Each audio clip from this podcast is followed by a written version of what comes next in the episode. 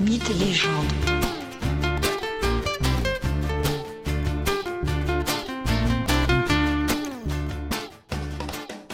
Bonjour à tous et bienvenue dans ce nouvel épisode de Mythes et légendes.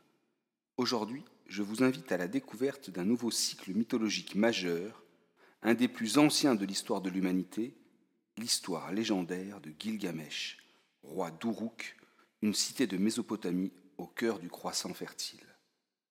Ce récit mythologique présente un règne qui se serait déroulé vers 2650 avant notre ère, c'est-à-dire plus de 1000 ans avant la guerre de Troie, donc bien avant l'Iliade et l'Odyssée d'Ulysse.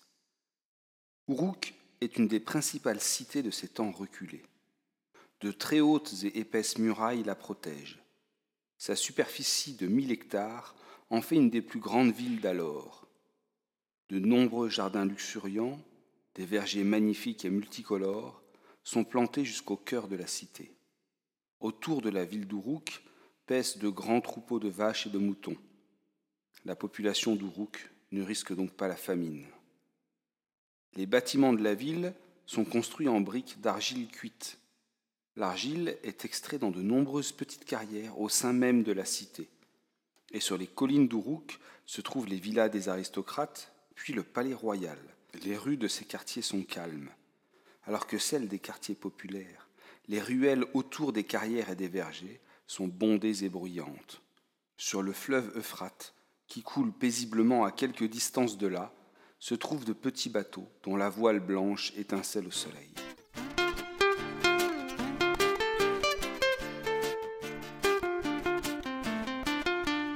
Du haut des murailles, Gilgamesh est heureux d'admirer sa cité. Il est le roi de cette splendide ville. Oui, il est heureux. Mais à part lui, personne n'est vraiment heureux qu'il soit le roi de la cité. Sa brutalité et son orgueil font de lui un tyran. Gilgamesh se promène dans les rues de sa cité, il voit quelque chose qui lui plaît, il le prend, il le vole. Son propriétaire proteste, il le fait tuer. Gilgamesh voit un jeune homme, il s'amuse à le provoquer en duel pour le simple plaisir de l'abattre. Il voit un vieillard, il le tue. À quoi bon nourrir une bouche inutile?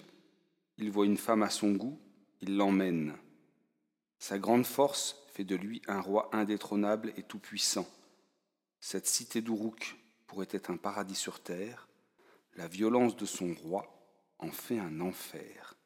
Et si Gilgamesh est si puissant, ce n'est pas seulement parce qu'il est grand et fort, ou plutôt la source de cette puissance, son origine divine. Ses deux parents sont des dieux.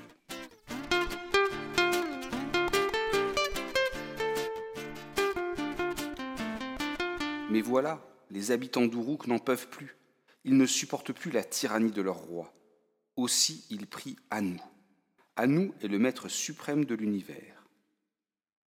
Anu finit par entendre la prière et pour décider du sort de Gilgamesh, il convoque une assemblée des dieux assemblée qui se réunit aux confins du monde, juste derrière les nuages.